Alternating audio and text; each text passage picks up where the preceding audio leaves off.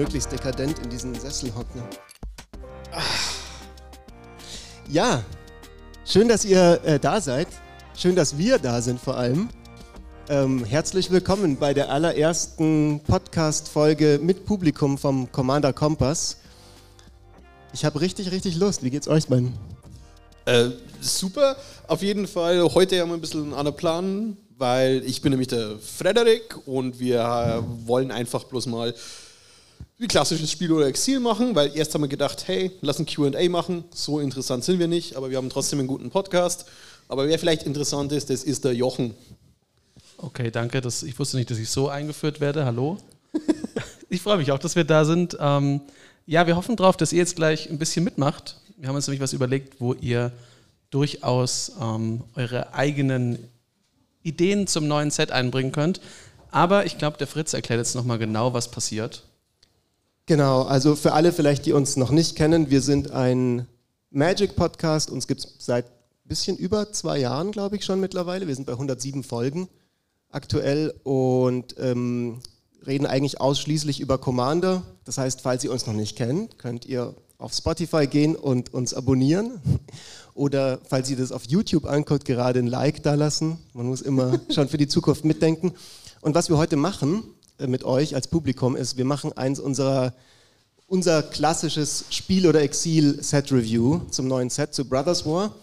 Und das funktioniert folgendermaßen, dass wir ein paar Karten mitgebracht haben, uns aber auch freuen, wenn ihr euch meldet, dann kriegt ihr das Mikrofon und könnt euren eigenen Pick äh, einführen. Ähm, dazu einfach dann ganz kurz sagen, was die Karte macht und ob ihr ihr ein Spiel oder ein Exil gebt. Spiel bedeutet gut, ich mag die Karte, Exil bedeutet, ich mag die Karte nicht. Und der Clou ist, es können richtige random Gründe sein, wenn sie random sind. Sie können aber auch sehr plausibel sein.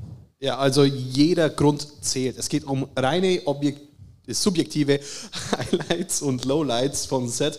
Das heißt, es kann einfach die Typografie sein, es kann sein, wenn man den Charakter nicht mag, es kann sein, weil er mich an Fritz erinnert. Man kann aus allen Gründen eine Karte nicht mögen oder mögen. Aus äh, letzteren könnt ihr vielleicht eure eigene Meinung ziehen. Boros-Karten zum Beispiel kriegen eigentlich immer ein Spiel. Und wir würden jetzt einfach mal anfangen mit einer Runde von Karten von uns. Für alle, um, um so ein bisschen ja in, in die Stimmung des Spiel- oder Exils zu kommen. Und wenn ihr eben ja dann auch eigene Picks habt, dann meldet ihr euch einfach, dann kriegt ihr das Mikrofon und dann würden wir euch aufrufen. Und äh, ich weiß nicht, Freddy, magst du einfach mal loslegen mit deiner ersten Karte? Ja, klar, kann ich, äh, kann ich damit loslegen. Und wir fangen mal mit dem oberlauchigsten Lauch der Welt äh, an. Gix ist ein Charakter, der ich eigentlich saugeil finde in der Magic-Geschichte. Das ist der erste Prätor, der der Yawgmoth's Willen durchsetzt. Und er ist ein Einmaner und zwei schwarze Prätor, der ähm, immer wenn ein Spieler einen Gegner Kampfschaden zufügt, kann man ein Leben zahlen und der Spieler zieht eine Karte. Also so eine Art Mischung zwischen Group Hug und ähm, naja, dass die Leute sich gegenseitig angreifen. Und für sieben Mana hat er eine aktivierte Fähigkeit, wo man x Karten abwerfen kann, x Karten aus der Bibliothek eines Gegners ins Exil schicken kann, die obersten Karten, und die kann man dann ohne Mana zu zahlen casten. So. Und kostet, glaube ich, vier und drei Schwarz, die Fähigkeit. Was ja, vier, sieben Mana, vier ja. und drei Schwarz. Du kannst Mathe. Ähm, äh, so, man bringt dazu, äh, dass sich Leute gegenseitig schlagen. Dann nimmt man Karten von jemandem, weil man es ja im Late Game aktiviert, wo man dann einfach die Person, von der man die Karten klauen kann, einfach sterben kann und der ganze Effekt ist weg, die eigenen Karten sind weg. Und ähm, ich finde halt einfach, dass Giggs als Charakter, so nice wie er ist, als monoschwarze Legende, einfach ein kompletter oh, Lauch ist. Also ich bin super enttäuscht einfach von, de, äh, von den Kerl, wie sie ihn umgesetzt haben. Die haben jetzt halt erst Sheldred gehabt als äh, richtig krassen Prätor, der äh, ja eigentlich nach Gigs kommen sollte. Sheldred sieht Legacy Play und ähm, ich glaube, Gigs könnte ganz okay sein in Limited. Das heißt, deine Kritik ist, dass er dir nicht epic genug ist als Karte? Er ist nicht epic genug, er ist ich mag das Artwork auch überhaupt nicht von dem Kerl, überraschenderweise. Und äh, ich, die, die, Fähigkeit ist einfach so ein bisschen kontraproduktiv. Also dann stirbt halt die Person, von der ich klau. Super. Und ich habe meine Handkarten discarded. Yay. Ja, also es kommt jetzt vielleicht überraschend, aber ich gebe dem jetzt ein Spiel, weil ich finde das Artwork zum einen cool. Ich finde, der sieht mega aus. Das sieht auch besser aus, als er als Karte ist.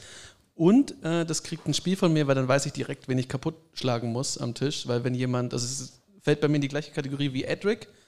Wenn jemand anfängt mit so, ja, greif mich bitte nicht an, dann kriegst du Karten, dann mache ich den halt direkt um.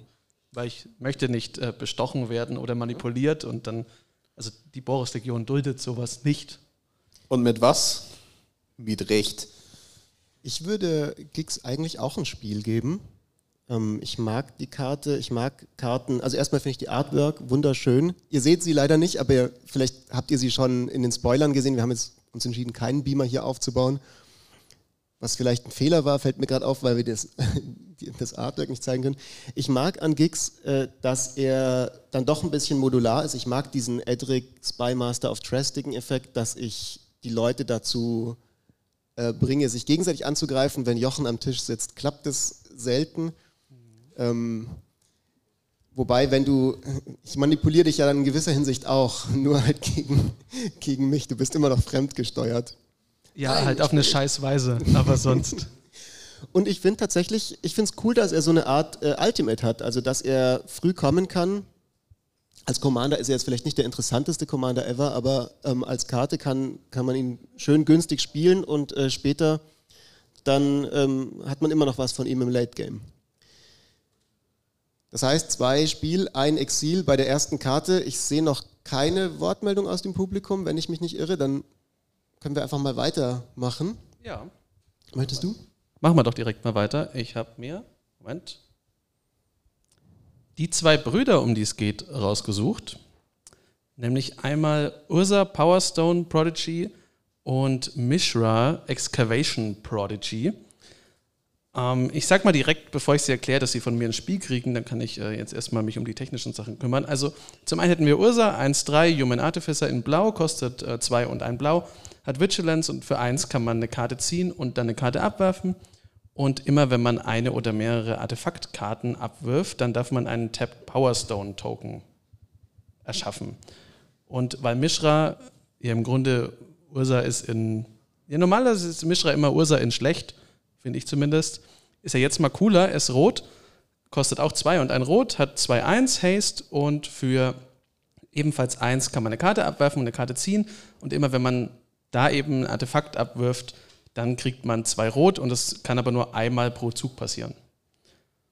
Das finde ich deswegen spielwürdig, weil ich halt geil finde, wie die Brüder so umgesetzt wurden und auch wie, also zum einen finde ich sie coole Karten, beide, weil es beides nützliche Effekte sind aber ich mag, wie die Lore um die zwei Brüder rum umgesetzt wurde. Ursa ist halt derjenige, der nach Perfektion strebt und der was Langanhaltendes aufbauen will. Der kriegt eben die Artefakte, die bleiben. Und Mishra ist derjenige, der einfach nur den Thrill de, des Ausgrabens haben will, die Sachen ausgräbt, sieht und die dann wegschmeißt. Ähm, passt insofern auch gut dazu, dass er später dann zu Phyrexia kommt, wo das alte Phyrexia zumindest jetzt nicht unbedingt immer so auf mega langanhaltende super schön gebaute Dinge gesetzt hat, sondern eher, ja, wenn es kaputt ist, zerleg's einfach und mach was Neues damit. Ich würde mich deinem Spiel anschließen, nicht so sehr wegen den Mechaniken dieser zwei Karten, sondern eher so ein, äh, ein Metaspiel dafür, dass es so viele verschiedene Urzas und Mishras in dem Set gibt. Ich habe so ein bisschen überlegt, wie ich das finde und dachte mir zuerst, ja, keine Ahnung, bisschen komisch, jahrelang hieß es, Urza ist viel zu mächtig und kriegt deswegen keine eigene Magic-Karte. Jetzt haben wir irgendwie auf einmal fünf oder so. Ähm, ich mag das aber, also für mich funktioniert das gut, ohne dass ich mich jetzt mit der Brothers War Story ganz tief beschäftigen würde. Habe ich auch nicht vor, weil habe ich nicht vor. aber allein durch die Spoiler-Season, allein durch die Karten, kriege ich schon so ein bisschen mit die Genese. Also die beiden, die du jetzt genannt hast, das sind, glaube ich, die irgendwie als Jugendliche oder noch als jüngere Brüder. Die, die Kinder- oder Teenager. Genau, und, und dann hat man, dann hat man, glaube ich, sie irgendwie als Erwachsene vor irgendwelche Sparks in, igniten ähm, und vor Urza zum Planeswalker wird und dann auch nochmal Urza irgendwie als Planeswalker und so. Und das finde ich irgendwie ganz lustig, das daran so ein bisschen sehen zu können. Deswegen Flavorspiel von mir für, für die beiden jungen Brüder. Ähm, ich mag die Idee von diesen jungen Teenager, Fortgeschrittenen an sich auf dem Papier. So wie es umgesetzt ist, finde ich, gibt es halt einfach zu, ich, sag, ich mal so, es passt nur so halb zu den Charakteren und es passt nur so halb zu den, zu den Set, weil der ähm, Ursa während Brothers War sich ja konstant entwickelt hat und entweder man müsste quasi 500 Versionen von denen raushauen, weil, wegen der Lore, oder irgendwas anderes, so wie es auftaucht äh, ist und die Umsetzung finde ich eigentlich gar nicht so geil. Also deswegen gibt es da, da von mir ein Exil einfach bloß, weil ich finde die äh, Kind, Teenager, Erwachsen, bla bla bla Ding ist einfach nicht so, äh, so gut und auch ein bisschen aus. Es, es kommt in ein Set vor und es ist jetzt das zweite, wo es vorgekommen ist. Und irgendwie haben sie es schon geschafft, diese Idee zu einem toten Pferd zu machen, dass er jetzt schon, äh, auf das er jetzt schon Ei haue. Also gefühlt, gefühlt ist es mir jetzt schon zu viel. Ja, das ist halt auch das, was ich meinte, dass ich mir nicht ganz sicher bin, ob es mir nicht, ob dieses nicht zu inflationär ist, überall tausend Mischras und Urzas gerade zu sehen, aber.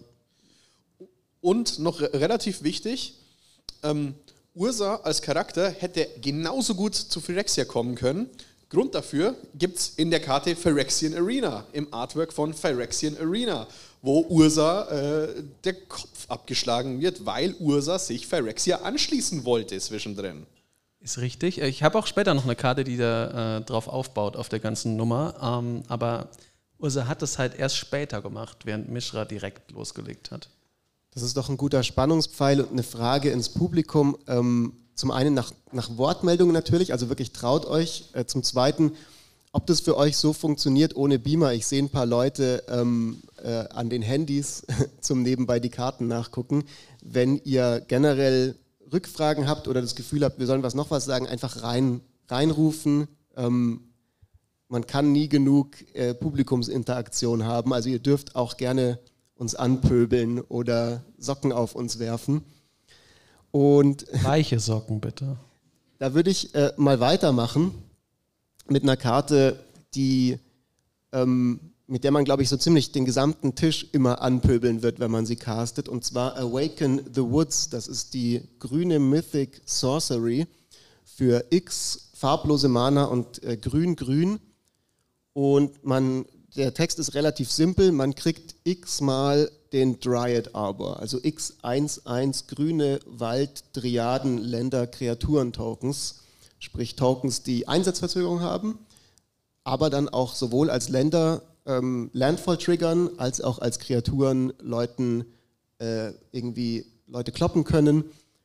Und auch das ist eine Karte, wo ich mir nicht sicher war, ob ich ihr ein Spiel oder ein Exil geben möchte, weil ich habe so zwei Seelen in meiner Brust. Auf der einen Seite ist der kleine grüne Timmy, der einfach sagt, okay, boah, mächtige Karte, saugeil, ich freue mich schon drauf, die zu casten und einfach zu lachen. Auf der anderen Seite ist ähm, so ein bisschen das Gefühl so, hm, weiß es auch nicht so genau, wenn ich jetzt sehe, dass Leute für sechs Mana viermal Landfall auslösen können. Ähm, ich weiß jetzt schon, dass diese Karte auch mir selber auf den Sack gehen wird, wenn andere sie spielen. Ich gebe ihr aber trotzdem ein Spiel, einfach weil ich es ein elegantes und simples und irgendwie lustiges Design finde.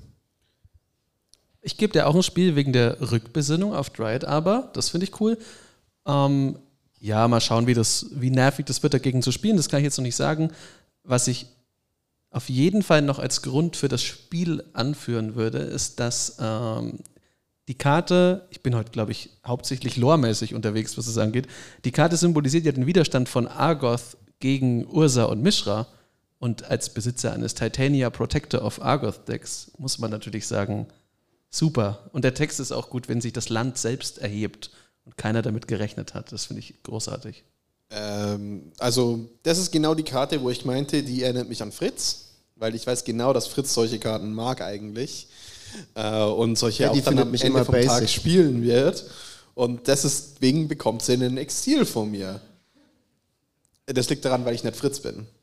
Ich habe einfach einen ganz anderen Spielstil. Ist auch bekannt, dass ich gerne mit vor allem kleinen dirtly Kreaturen rumspiele, die stackende Effekte haben und so.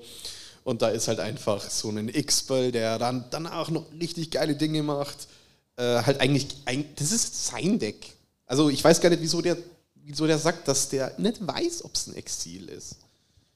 Das Stimmt ist eigentlich, du spielst es doch zu 100 Prozent. Ich habe das Gefühl, dass wir eine Wortmeldung haben, wenn ich das richtig gesehen habe. Nice. Also mit einer neuen Karte, nicht zu dir. Genau, genau. Du darfst das Mikrofon nehmen. Hallo, ich denke, ihr würdet sowieso darauf zu sprechen kommen, aber falls nicht, würde ich dem gerne vorgreifen. Ähm, wir müssen über den neuen Teferi reden, finde ich, und ich weiß, wie verhasst Teferi ist bei vielen. Ich bin großer Fan.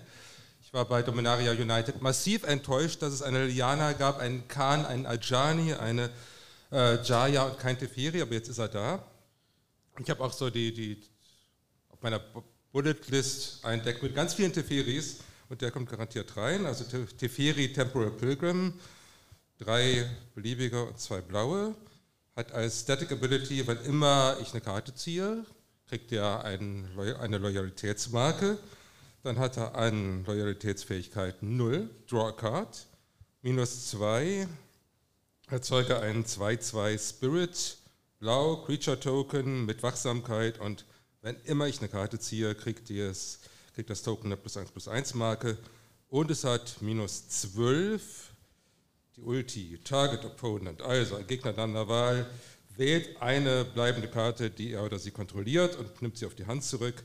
Dann werden alle anderen Non-Land-Permanents, die der Gegner kontrolliert, in die Library ähm, gemischt. Und ähm, ich würde so ein bisschen Abzüge geben für das, für das äh, Artwork, weil alle Teferi-Karten irgendwie gleich aussehen. Das nervt so ein bisschen. Irgendwie sind da immer so Zeitportale. Hier wandert er durch die Zeit, da halt in die, in die Zeit von Ursa und Mischa. Das finde ich so ein bisschen fad, aber ich, ich bin ein großer Fan von Teferi und gebe ein klares Spiel. Wie seht ihr das? Also, Teferi-Hasser, wie gibst du dieser Karte ein Spiel? Also, ich, äh, ich mag Teferi eigentlich nicht. Ich finde, Teferi ist in, also, das so sein, sein Character-Moment ist halt einfach, dass er gegen deren Willen sein ganzes Land irgendwo hingeschickt hat. Ähm, und weil er Angst hatte. Ich finde aber inzwischen, ähm, dass Teferi sich macht, ich habe sogar bemerkt bei der Vorbereitung auf die Folge heute, dass ich irgendwo ein klein bisschen Sympathie für Teferi gefunden habe. Uh. Und es ist ja ein guter Planeswalker, äh, spielerisch. Also ich würde dem jetzt mal mechanisch ein Spiel geben und nur noch ein kleines Exil dafür, dass es Teferi ist. Er ist noch nicht Liliana, die hätte sofort ein Exil bekommen, aber ähm, dieser Teferi, der kriegt jetzt auch mal ein großes Spiel, ein ganz kleines Exil. Ey. Ich, ich muss mich ähm, outen als Teferi-Agnostiker. Mir ist Teferi egal. Also das ich habe jetzt nichts, nicht. Ich, ich, ich habe jetzt nichts gegen ihn. Ich bin auch nicht so ein Fan, Olli, wie du. Ähm, aber jetzt dieser konkrete Teferi, also so spielerisch finde ich den cool, glaube ich. Ähm, ich mag es bei der Ultimate, dass sie die Länder übrig lässt. Das finde ich immer so ein bisschen schade, wenn Planeswalker so eine Ultimate haben, die auf einen Spieler geht oder eine Spielerin und diese Person komplett fertig macht, weil dann alle Leute am Tisch einfach den Anreiz haben, diese Karte nicht überleben zu lassen. Ich glaube, bei dem Teferi wird das ähnlich sein, dass die Leute die Static Ability sehen und einfach es ihnen vollkommen egal ist, was der eigentlich macht. Sie, sie sehen nur so, ah, okay, du bist ein blaues Deck, du ziehst fünf Karten pro Zug, der kriegt fünf Loyalitätsmarken pro Zug. Äh, hier muss mein Removal Spell draufgehen. Ähm, der Grund, warum ich ihm aber ein kleines Spiel geben möchte, ist, und das wusste ich bis heute früh nicht, also das hast du mir vorhin im Zug erst erzählt, dass Teferi ja der Grund ist, warum wir dieses ganze Set haben. Also dass quasi die, die, die Story-Erklärung, warum wir auf einmal in der Vergangenheit, äh, Vergangenheit sind, ist ja, dass Teferi irgendwie in der Zeit zurückreist, um die Kochanleitung für den, den Silex zu finden, um damit irgendwie in der Gegenwart wieder die Phyrexianer in die Luft zu jagen. Und das letzte Mal, dass es Time Travel in einem Set gab in Magic, das war, oder wo ich es richtig gar nicht gemocht habe, das war damals bei Takir, wo aus diesem coolen dreifarbigen Set auf einmal dieses bescheuerte zweifarbige Set geworden ist und ich um meine schönen Wedges gebracht wurde. Und hat, deswegen mag ich Time Travel in Magic eigentlich nicht so, aber das finde ich cool, weil ich den Brothers War doch irgendwie cool finde. Deswegen danke Teferi. Ähm, ich habe folgendes Problem mit der Karte. Sie kriegt ein Exil von mir nicht einmal aus irgendwelchen Power-Level-Gründen oder so. Es geht mir darum, dass ich vergessen habe, dass ein Teferi drin ist. Ich habe vergessen, dass ein Teferi drin ist. Dann hast du die Karte erwähnt und ich habe vergessen schon wieder, was er macht. Die ist, ist eine der vergesslichsten Karten für mich, weil mein Hirn einfach ausblendet. Nein, es ist Brothers War. Da ist kein Teferi. Der war da der, so halb da. Der, der, der gehört nicht in die Geschichte. Und glaub mir, wenn ich daheim bin heute Abend, ich habe den schon wieder vergessen. Also um euer, um euer Spiel mal fortzuführen, kriegt Teferi für mich ein Spiel, ähm, weil er einfach ein super Dad ist und wegen den Dad-Vibes, finde ich, sollte er ein Spiel kriegen. Dankeschön. Hast du auch einen Pick schon, mit dem du dich meldest? Okay, das heißt, wir haben jetzt äh, drei Spiels, ein 80-prozentiges Spiel und ein Exil. Ja. Ich glaube, 80-prozentiges Spiel kann man ruhig sagen. Okay. Ähm, ich, ich habe noch was über, jetzt überlegt, nur weil äh, ich jetzt ein Exil gegeben habe, aber eine Riesensache ist ja tatsächlich, dass es einen Haufen ähm, Artefakte und Artefaktkreaturen in den Set gibt. Also es gibt ja nur ähm, neun Mythics, die monofarben sind und der Rest ist ja alles äh, Artefakte mit einer Farbability und einer der Artworks, die ich halt super feier in dem Set, das ist von den Steel Seraph. Das ist ein 6 Mana 5-4 Artifact Creature Angel, äh, fliegend und während des Anfangs von deinen Zugs kannst du einer anderen Kreatur oder einer Kreatur deiner Wahl Fliegen, Vigilance oder Lifelink geben bis zum Ende der Runde.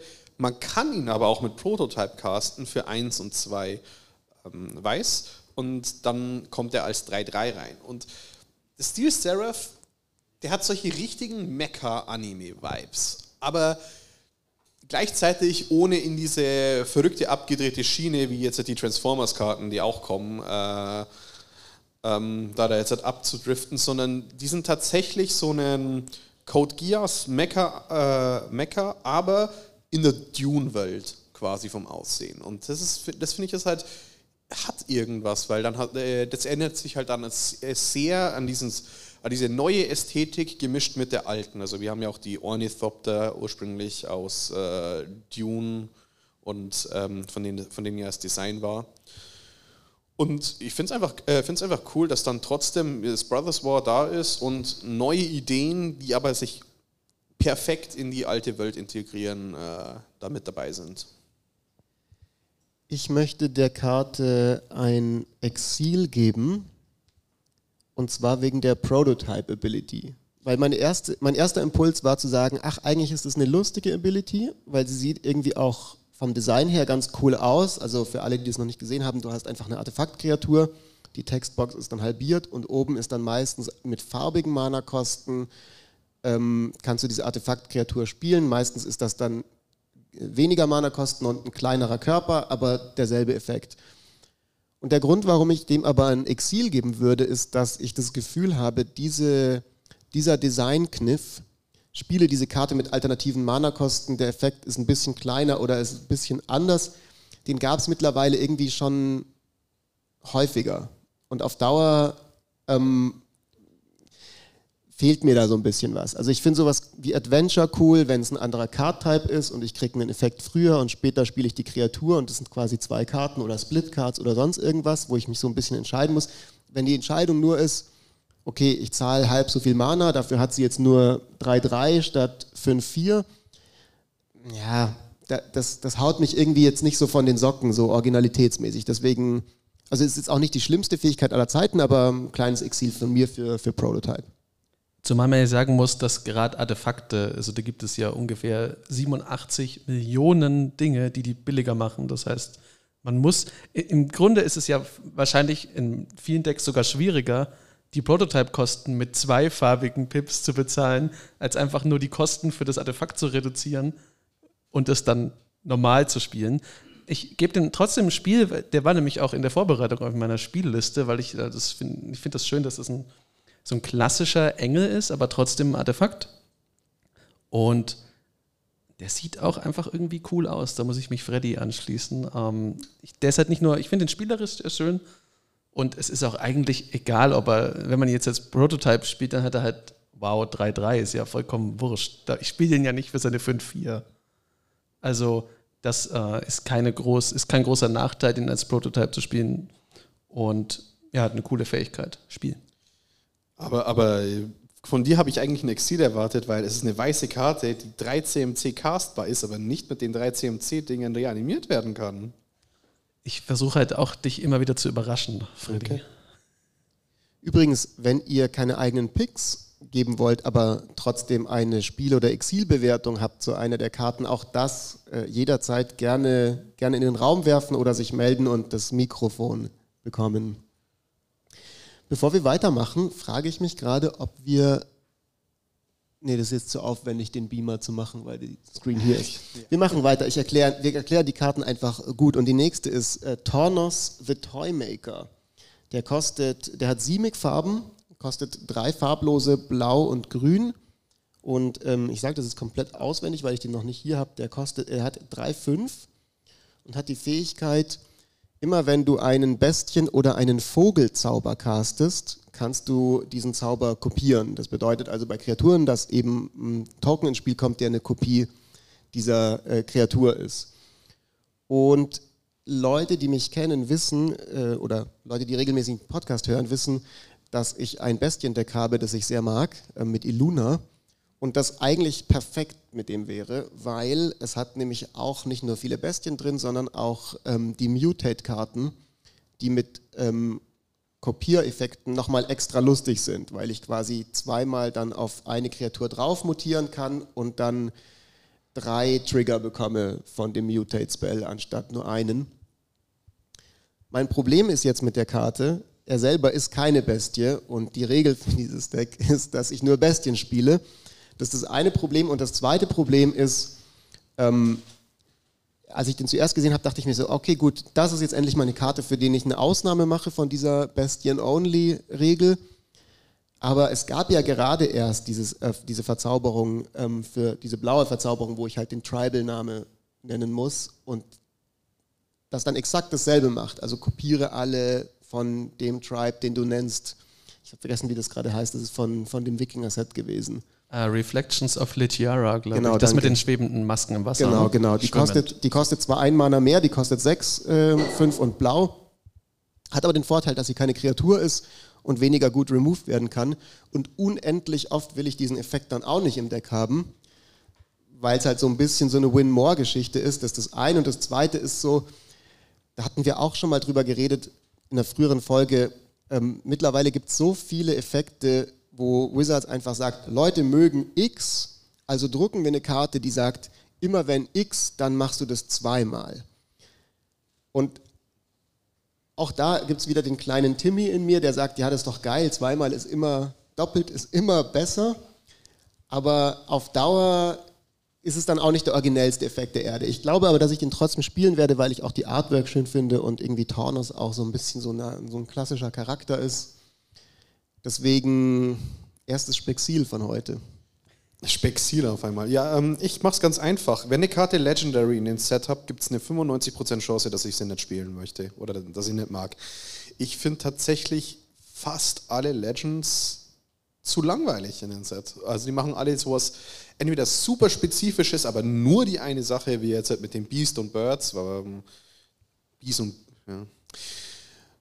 Ich habe meinen Faden verloren. Äh, ja, genau, mit den Beast and the Birds. Und äh, dann hast du halt andere, die halt so, ja, wenn du discardest, machst du zwei rote Mana ist ganz cool, aber was baue ich damit oder wo baue ich sie ein? Und dann gibt es halt schon hier und da eine Karte. Aber 90% der Legenden in dem Set fühlen sich nicht legendary an. Also es gibt, das ist so ein Riesenproblem äh, von mir in diesem Set, dass einfach so vieles mittelmäßig okay und safe designt ist.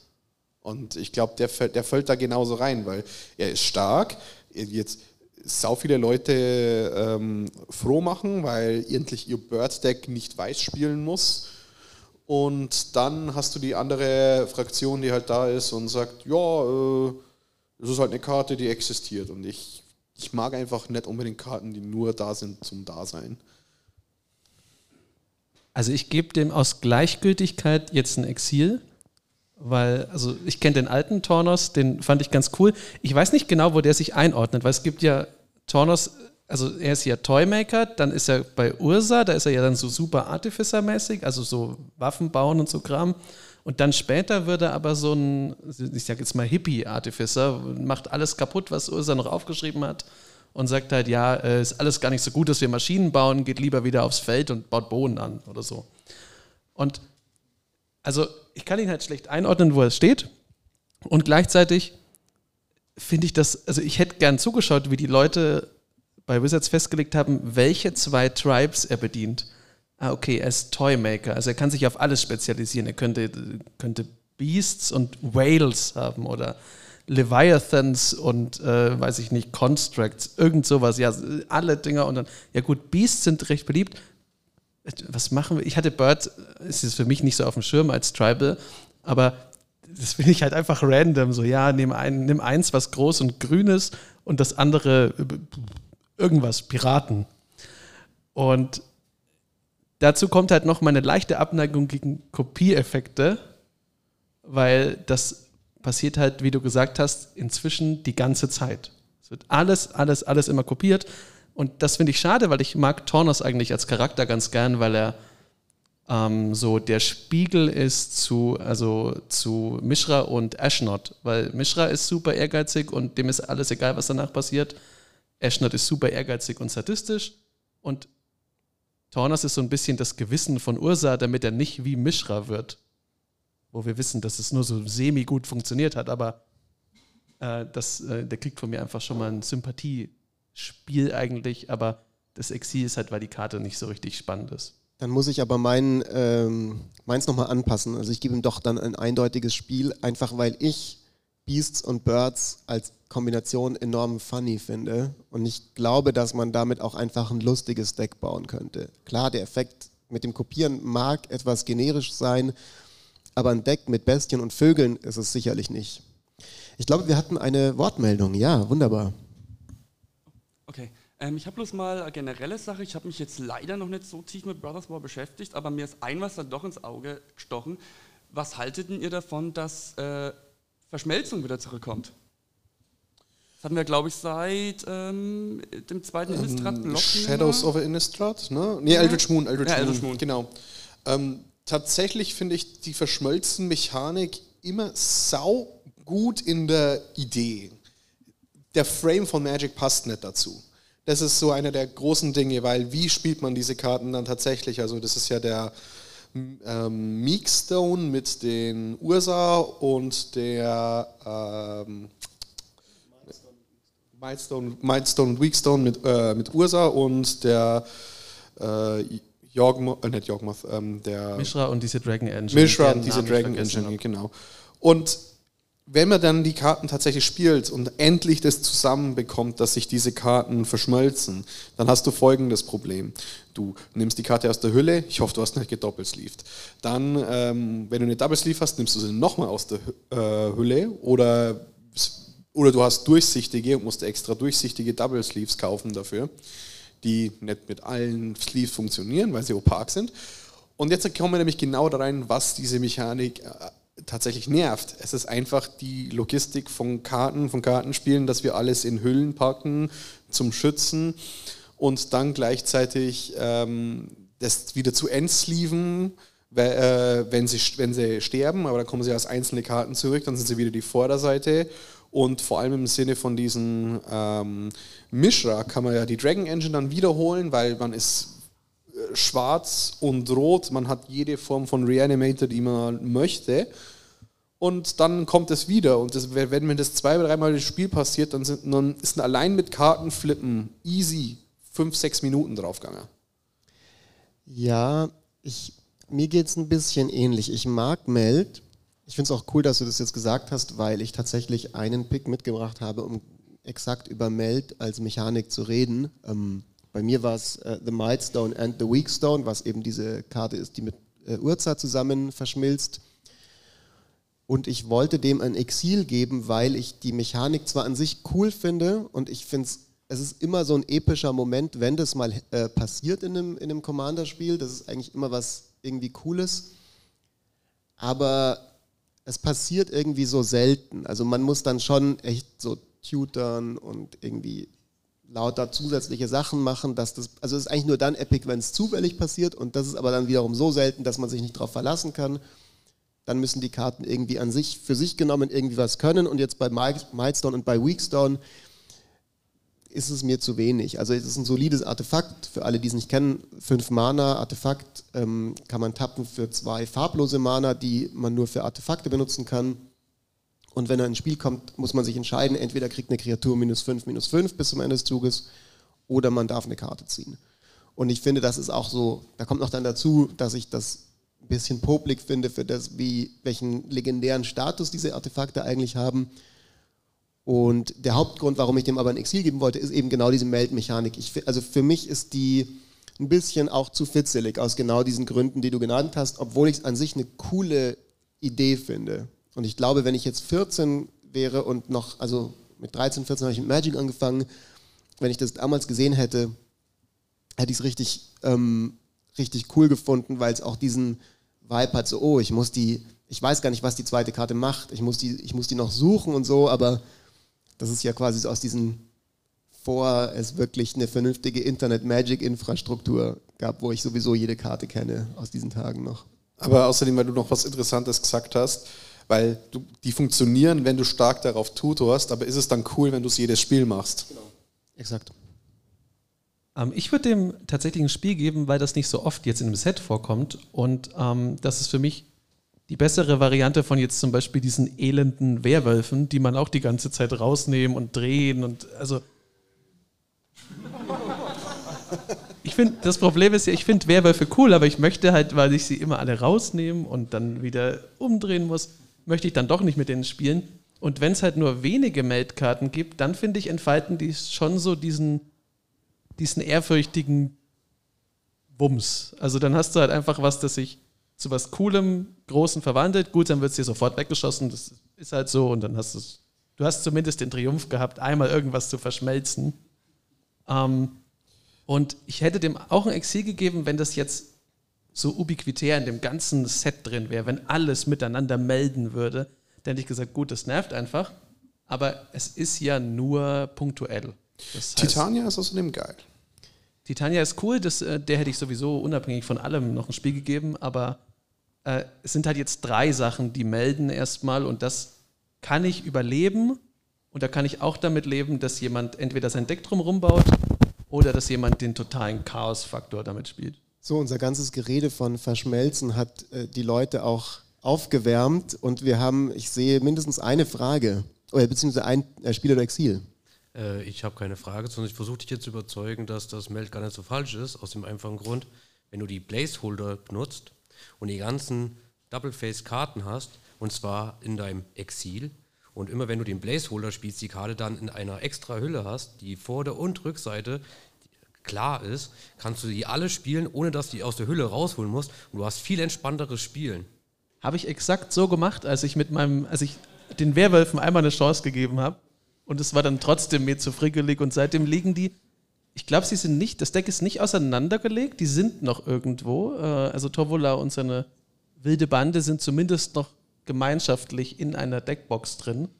Aber ich habe versucht, also ich habe für mich den Workaround, so wie du es gesagt hast, ist ja auch eigentlich clever, aber es war mir dann trotzdem zu fitzelig. Vielleicht bin ich einfach faul. Ähm, außerdem das, ne, äh, äh, eröffnet das ein neues Problem. Ich sehe gerne meine Karten an. Wir haben ein geiles Artwork. Wir hatten vorher Dominik Meyer äh, hier on stage. Und wenn ich dann lauter Karten habe, wo halt dann bloß eine Checkbox ist, oder ich dann die ganze Zeit in meine Hüllen schaue, was macht jetzt diese Karte nochmal, dann ist das halt auch aufmerksam. Und das finde ich jetzt auch unruhig. Also quasi, egal was ist, die, das fühlt sich immer ein bisschen unruhig an trotzdem. Wobei das Problem sich ja lösen lässt, indem man sich von Milk und Cookies einfach einen schönen Proxy machen lässt, den man dann ähm, ins Deck nimmt. Ähm, ja, wir wirken, glaube ich, enorm sympathisch, weil wir irgendwie die ganze Zeit hier nur Karten dissen und Exils verteilen und auch noch äh, uns als stinkfaul outen, dass es uns sogar zu anstrengend ist, irgendeine Karte mal aus ihrer Hülle zu nehmen und wieder rein. Wir haben es doch versucht. Aber wir sind Magic-Spieler. Wir müssen uns aufregen über irgendwas. Genau, genau. Gibt es denn noch äh, weitere Wortmeldungen für Spiel oder Exil? Ich sehe eine. Ähm, ja, ich hätte noch ein Spiel äh, für Fate from History ähm, weil das erstens ein ganz cooler Effekt ist. Eine Sorcery, each player who controls an artifact or enchantment creates a 2-2 green bear creature token, um, then destroy all artifacts and enchantments. Um, erstens finde ich das einen ganz coolen Effekt, gerade jetzt mit dieser Treasure-Welle, dass man da einfach ein bisschen dagegen ankommt und vor allem wegen dem Artwork, weil das, glaube ich, mit Abstand das süßeste Artwork im Set und wahrscheinlich der letzten paar Jahre ist. Yo, Fighting Words, Tangled Wormlet existiert in den Set. Ich wollte gerade sagen, also Freddy hat zumindest noch einen Take, der direkt also in, in Cuteness dagegen steht. Ich stimme dir zu, auf jeden Fall. Für Ja. Ich finde es auch ein süßes Artwork. Aber das sind. Hallo? Ja. Äh, zwei kleine Bär-Couplings ist schon schwer dagegen anzukommen, finde ich. Ja, aber ein kleiner süßer Wurm mit großen Augen, kleinen Zähnen, der gefüttert wird von den, von den Vogel. Also äh, da gibt es definitiv den Ich Contender. hatte auch überlegt, ob ich die Karte reinnehme, weil ich so durchgeblättert habe und da waren halt Bärenbabys drauf. Ähm, insofern, Aber tatsächlich muss ich dir aber zustimmen, dass ich den Effekt sehr geil finde und auch, dass ich gerne solche Artefakt-Board-Vibes spiele und Enchantment-Board-Vibes. Also ich bin... Über Bane of Progress wird immer geredet, kaum einer spielt ihn. Ich habe ihn in drei Decks, weil ich das einfach mag. genau wegen Treasures. Jetzt sind ja auch Power Stone Tokens dann mit in den Sets, die groß werden können. Und äh, ich bin einfach, ja, Artwork ist geil, aber Tangled Wormlet hat's, der hat mein Herz. Ich würde der Karte, denke ich, auch ein Spiel geben. Zum einen, weil ich zustimme und äh, das Artwork cute finde. Ich bin normalerweise jetzt nicht jemand, der ähm, auf jeder Magic-Karte im Deck äh, Cuteness braucht, aber wenn es dann ab und zu mal auftaucht, habe ich auch ähm, überhaupt gar kein Problem damit. Was ich mag, ist also Board-Wipes auf Enchantments und Artefakte im Commander ist eigentlich immer gut. Also es liegt so viel Stuff und so viel Treasure Tokens und so viel Zeug mittlerweile, dass das immer gut ist, das wegzumachen. Ich glaube, es gibt exakt diese Karte, mir fällt der Name gerade nicht ein, nur ohne den Bären-Token bereits in grün, also selbe Mana-Kosten und zerstöre alle Artefakte und Enchantments oder geht es nur auf Artefakte? Ich weiß gerade nicht. Mir fällt auch der Name nicht ein. Ich bin bin alt und dement mittlerweile geworden. Ähm, was ich schön finde aber an dem ist, dass es so ein bisschen den Leuten noch was Kleines gibt. Also quasi die Person, die jetzt ähm, das Artefakt spielt, äh, Deck spielt und, und der äh, fünf ähm, Game Pieces weggehauen äh, werden, die hat man trotzdem in Check. Äh, Da ist der Bär egal oder äh, kann sein, kann auch nicht sein. Ähm, aber jetzt, keine Ahnung, an einem anderen Ende vom Tisch sitzt das Precon, das Mana Screwed ist und wo dann der, ähm, das Signet weggehauen wird, der muss dann nicht ganz so traurig sein, weil er kriegt noch einen Bär. Ja, also das ist, das ist äh, zum einen nett und zum anderen halt auch wirklich, finde ich, ein angenehmes Design, weil man sich mit dieser Karte nicht kollateral, also die Wahrscheinlichkeit, dass ich mir so kollateralschadenmäßig irgendeine ewige Fehde mit dem Jochen einfange, ist ein bisschen geringer, weil Jochen mag Bären. Also ich würde der Karte auch ein Spiel geben, weil der Effekt halt super ist, zusätzlich dazu, dass sie äh, cute ist. Ähm, und gleichzeitig, das, was du gesagt hast, ist halt auch so eine heimtückische Art von Geschenk, weil natürlich, Jetzt also haben wir wieder dasselbe wie mit Gigs. ja, es, es, es, bleibt, na, es bleibt halt so wie, also es ist ja eine grüne Karte und ich finde, da passt es super dazu. Das ist jemand, der grün ist, der hat natürlich, der kann einen 2-2-Bären irgendwie wertschätzen aus seiner Druidenseele heraus. Aber wenn du so einem blauen Ursa-Magier alle seine Artefakte wegnimmst und sagst, ja, aber als Ausgleich kriegst du einen Bären, da steht er natürlich da und fragt sich, ob du dumm bist. Weil, weil ein Bär kann nicht mal fliegen oder Raketen verschießen. Ähm, und ich finde einfach den, allein, dass man Leuten diesen Gedankengang äh, aufzwingt, finde ich so als grüner äh, Hippie-Droide ganz cool. Naja, aber ein Bär kann 44 Kilo Kokain fressen und äh, sterben. Gut, sterben kann ich danach auch, aber das. Äh Ungeahnte Vorteile von Bären. Ähm, Gibt es eine weitere Wortmeldung, ein Spiel oder ein Exil aus dem Publikum? Sonst würde ich mal mit einer Karte weitermachen. Ich sehe jetzt gerade nichts. Dann fange ich mal, ähm, mache ich mal weiter, weil jetzt heute Gigs schon ein paar Mal erwähnt wurde. Und es gibt ja diesen Command Cycle in dem äh, Set. Also es gibt mal wieder Commands. Das sind alles Sorceries. Die haben immer äh, verschiedene Modi, von, von denen man zwei auswählen kann. Und Gix hat ein Command, äh, Gixes Command, das kostet drei farblose, zwei schwarze. sagt, wähle zwei aus. Äh, das erste ist, lege zwei plus eins plus eins Marken auf bis zu eine Kreatur. Die kriegt bis zum Ende des Zuges Lifelink. Der, der zweite Modus ist, äh, zerstöre jede Kreatur mit äh, Power 2 oder weniger. Modus 3, bringe bis zu zwei Kreaturenkarten aus deinem Friedhof auf deine Hand zurück. Und der letzte Modus, der vierte, jeder Gegner opfert eine Kreatur mit, den höchsten, mit der höchsten Stärke von Kreaturen, die er oder sie kontrolliert. Ich gebe diesem äh, Gixes Command ein Spiel, weil ich es eine unfassbar schön designte Karte finde, da alle diese Modi miteinander sich kombinieren lassen und interagieren auf eine Art und Weise, die, die coole Effekte machen. Also ich kann zum Beispiel wenn ich eine 1-1-Kreatur habe, die ich unbedingt behalten will, ich will aber den Boardwipe auf zwei oder weniger spielen, kann ich den plus eins, kann ich zwei Marken auf sie legen und sie dann überleben lassen. Oder aber, Gegner hat irgendeine Kreatur, die ich unbedingt loswerden will, ähm, die hat aber nur die zweithöchste Stärke, lege ich die zwei Marken drauf, dann kriegt sie die höchste Stärke und nehme dann den ähm, Gegner muss die Kreatur opfern mit der höchsten Power-Effekt. Oder aber ich zerstöre alle Sachen mit zwei oder weniger und nehme von den zerstörten zwei wieder auf die Hand zurück. Also jeder dieser vier Modi, in egal welcher Kombination man die macht, ähm, gibt quasi so Synergieeffekte und das ist nicht immer bei allen Commands der Fall, das ist auch nicht bei allen Commands in dem Set der Fall. Bei Gixes Command schon, deswegen ein eindeutiges Spiel von mir.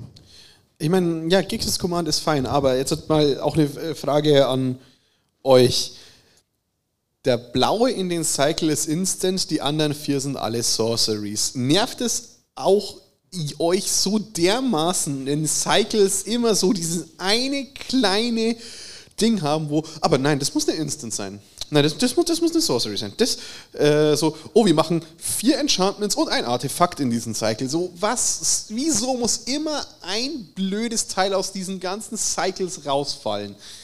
Und ich mich schon gefragt, wann der Freddy Rand der heutigen Folge kommt und hier haben wir ihn. Normalerweise erzählt Freddy jetzt auch noch, warum ihn dieses Erlebnis irgendwann mal traumatisiert hat. Also nee, das hat nicht traumatisiert. Ich finde es einfach blöd und auf Scryfall zu suchen und immer führt es nur zu Problemen dafür, wenn eh von solchen Cyclen immer nur zwei spielbar sind in den meisten Fällen. Und ja, Geeks ist eins davon und I guess es kriegt ein Spiel als Individuum, aber Gott sind diese Cycles nervige Scheiße. Also rein mechanisch kriegt es, würde es ein Spiel kriegen, aber es kriegt ein Exil, weil Essen lasse ich mir gar nichts befehlen von Gigs. Und ähm, dann anschließend an gerade die Karte mit den Bären, es ist so eine Anti-Bären-Karte. Also es ist ja einfach nur bösartig. Äh, Bären und Ritter, also es triggert bei mir sozusagen beide Dinge, die ich gern mag. Ähm, sonst, ja, also das, das Exil war jetzt natürlich Spaß. Es kriegt ein Spiel, weil das wirklich ein guter Command ist. Aber es ist eine schwarze Karte. Es ist eine schwarze Karte. Ich äh, kann ja aber auch anerkennen, wenn schwarze Karten gut sind. Ich gebe ihr ein Spiel, weil sie so für normale Menschen spielbar ist. Für mich halt nicht, weil ich da meine, äh, da kommt meine komplette Monkigkeit durch, dass ich halt kein Schwarz spiele. Aber sonst ist es wirklich eine schöne und gut designte Karte. Vielleicht kurz als Erklärung für alle im Publikum, die das nicht wissen. Jochen hat die seltsame Regel, dass er keine schwarzen Karten spielt, keine schwarzen Decks baut, nicht mal schwarze nicht Tokens mal, macht. Nicht mal schwarze Karten besitzen möchte. Was wirklich schlimm ist, weil Notorious Throng eine sehr, sehr gute Karte ist, aber leider schwarze Feen erzeugt.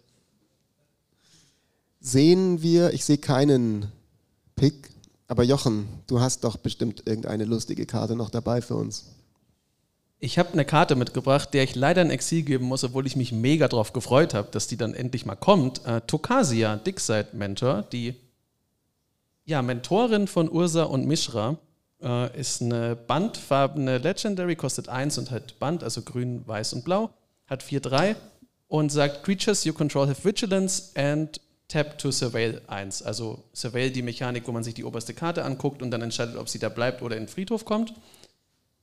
Und soweit so gut. Das hätte mir noch ganz gut gefallen, weil die macht im Grunde dann ein komplettes Deck zu Archäologen, was äh, glaube auch für anwesende Archäologen cool ist, wenn es denn welche gibt.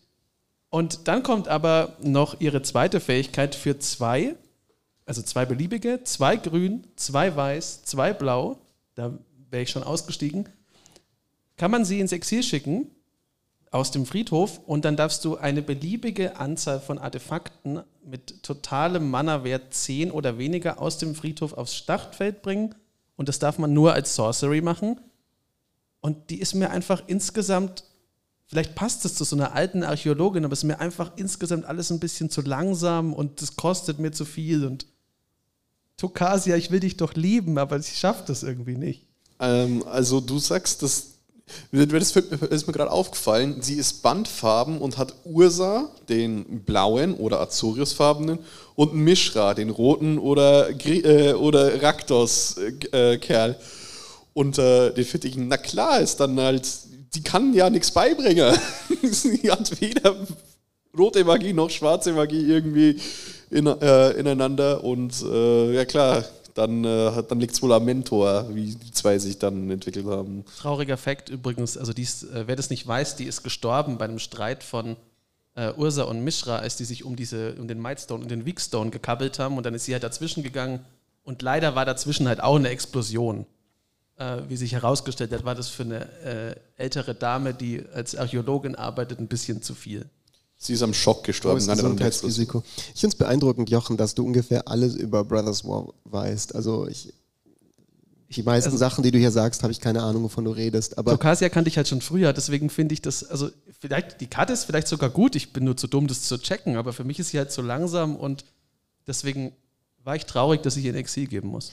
Ich stimme dir aber zu, von mir kriegt sie auch ein Exil, einfach weil wenn ich eine aktivierte Fähigkeit sehe, die acht Mana kostet und dann auch noch so aufwendiges Mana, also zwei farblose, zwei grüne, zwei blaue, zwei weiße.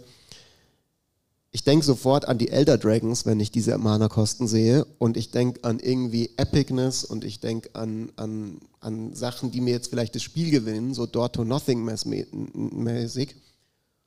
Und dann ist der Effekt halt einfach nicht so beeindruckend. Also so wahrscheinlich sehr abusable und schon irgendwie gut, aber hm, nicht my cup of tea.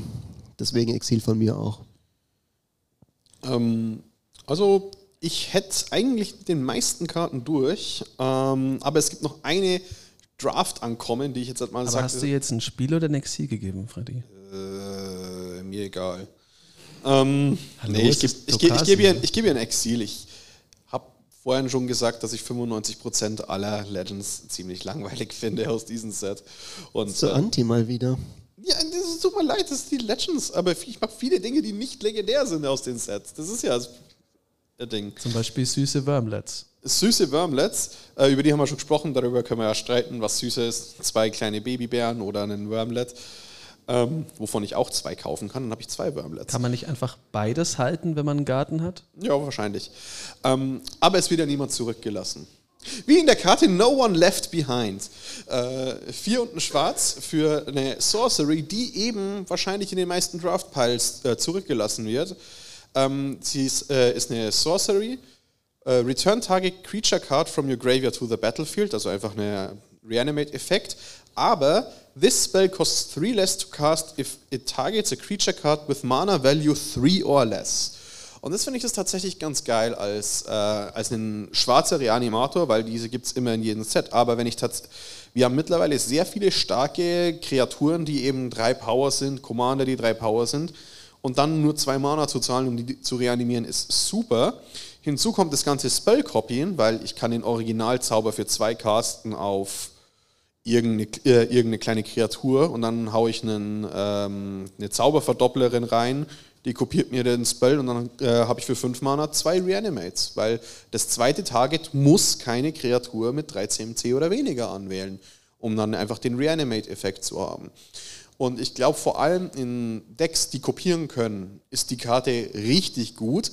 Aber ich würde einfach auch nicht um auf Unearth und solche Effekte schlafen und einer der Probleme an Unearth ist halt, man, im Late Game werden sie relativ schwach.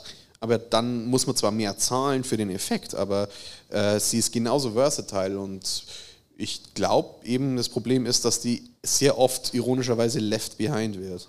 Ja, ich würde dem zustimmen, ähm, eigentlich allem, was du gesagt hast. Ich glaube, der Karte kann man ein simples, kleines Spiel geben. Es ist cool, diese, also ich meine, der, der Abstrich wäre, dass ich glaube, so, so wie ich die meisten Decks von mir baue und auf dem Power-Level, wo ich am liebsten spiele, würde ich jetzt den simplen 5-Mana Reanimate-Spell wahrscheinlich nicht äh, finden, aber den 2-Mana Reanimate Spell in einem Deck, wo ich weiß, dass ich viele, viele Targets habe, da macht der schon, da kann der schon viel machen.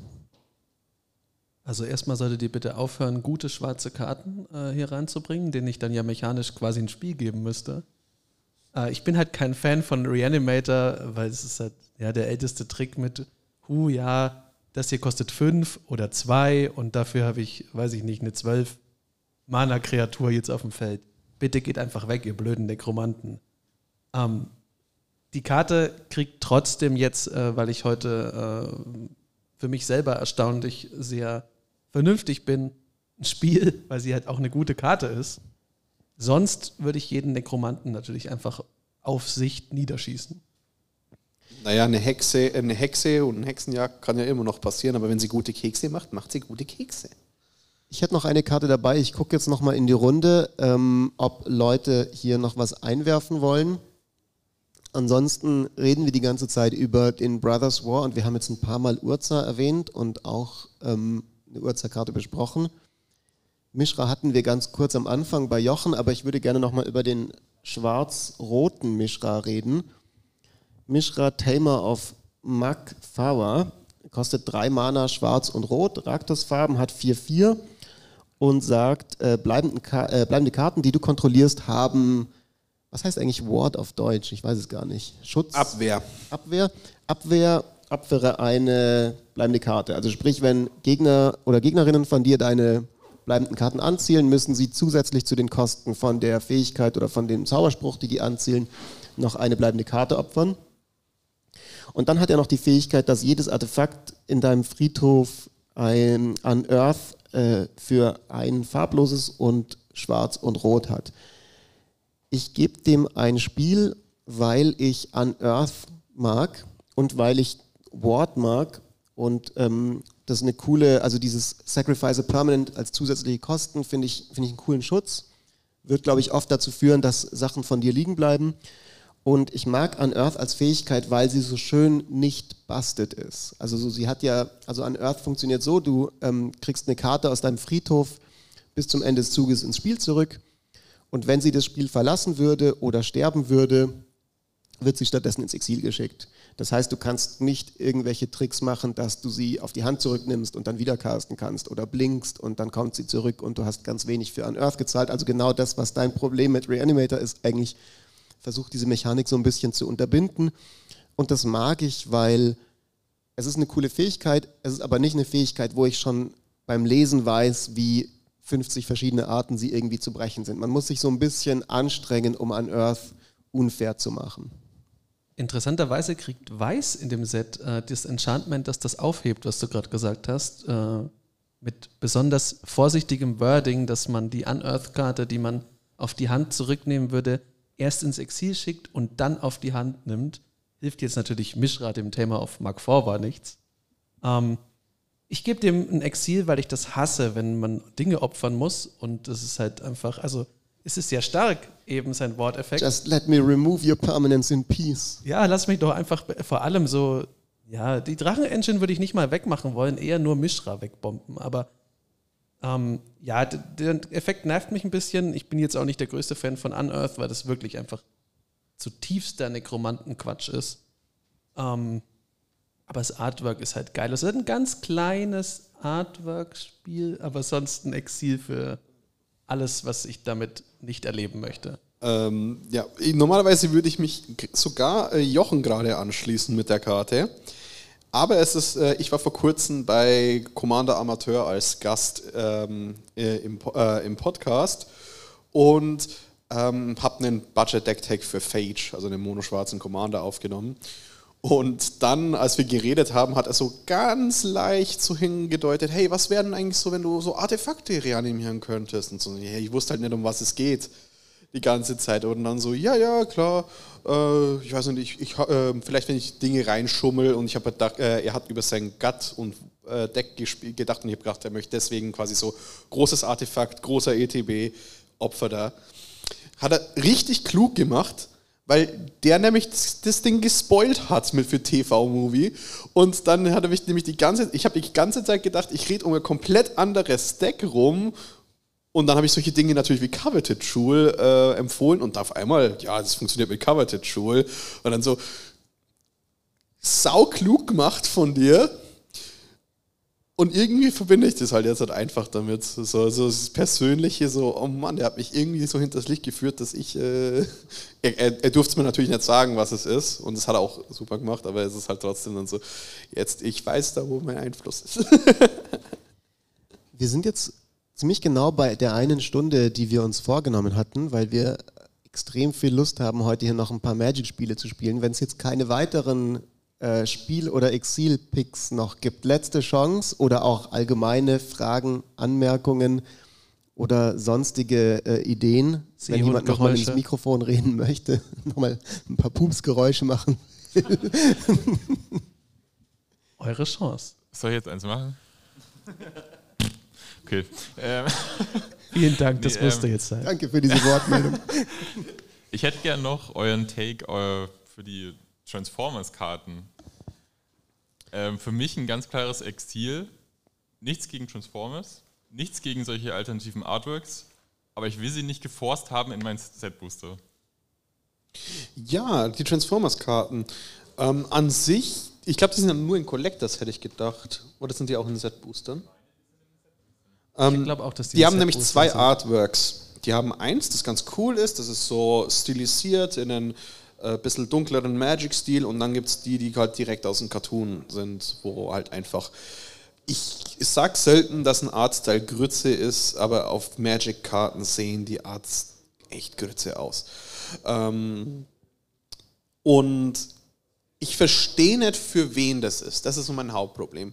So, ähm, wir hatten das ja mit den Dominaria, äh, Dominaria sag ich, äh, mit den Ikoria Godzilla-Karten, wo Karten, die schon existiert haben, halt einen Skin bekommen haben.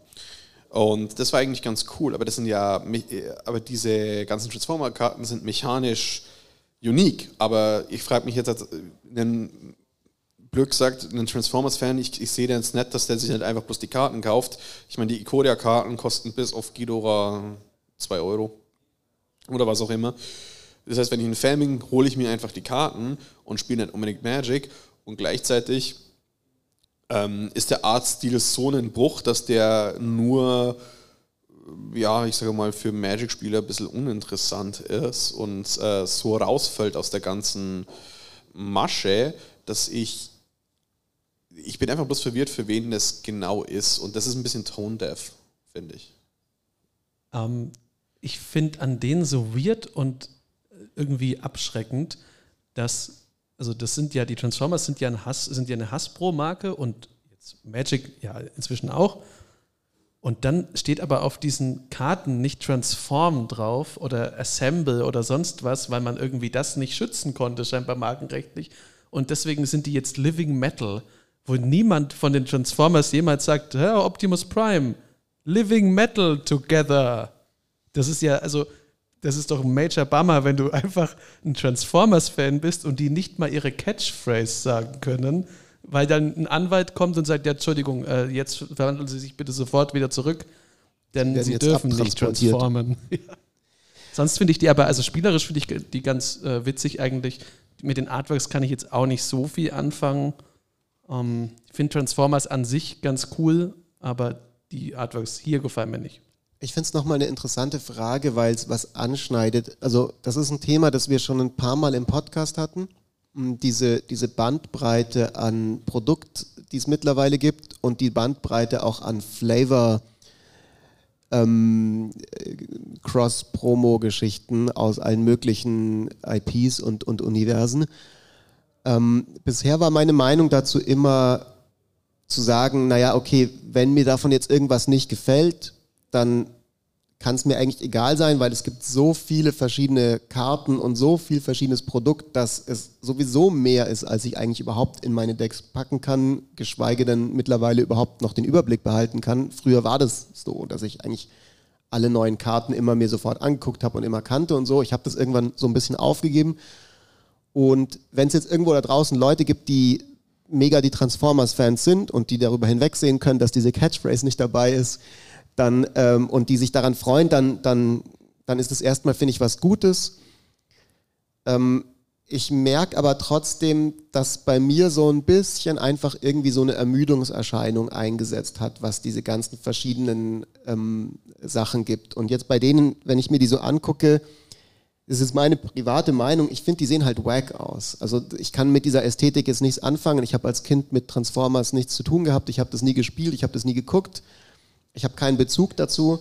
Und rein von der Ästhetik her äh, lösen die jetzt keine Emotionen bei mir aus. Und ähm, ja, man kann jetzt sagen, na gut, okay, mein Gott, dann gibt es das halt.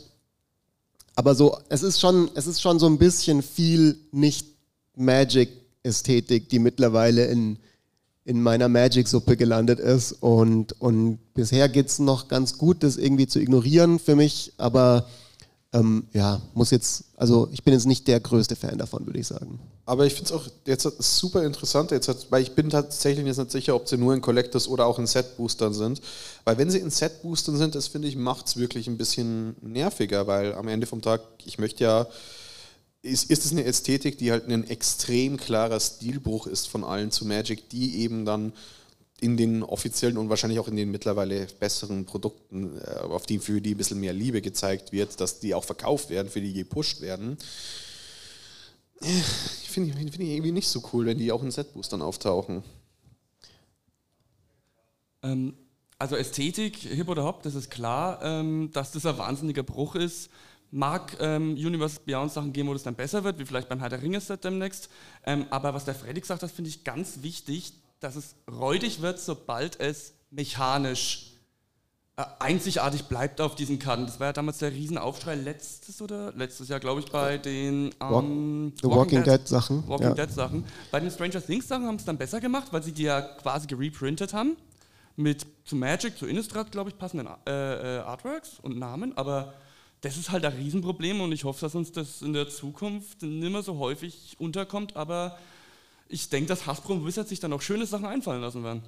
Ja, vor allem, weil dann ist auch die Frage, was ist die Reprint Equity? Weil jetzt, sag ich mal, die Warhammer-Dinge müssen dann reprintet werden, dann müssen die Transformers-Dinge reprintet werden und ab wann sind wir an dem Zeitpunkt, wo so viel Universes Beyond-Zeug reprintet werden muss, aber die Lizenzen nicht mehr da sind, dass wir quasi eine Art Extra-Set brauchen, nur um quasi einen Best of Universes Beyond zu haben. Dann haben wir Universes Beyond Masters oder was auch immer. Wobei man da ja auch einfach dann wieder die in einem Skin als Functional Reprint machen kann. Ja, ja klar, aber irgendwann hast du einfach so eine Masse an Karten, die du dann dort umsetzen die in musst. der Pipeline sind, ja. ja. Ich sehe noch eine, ja, gerne.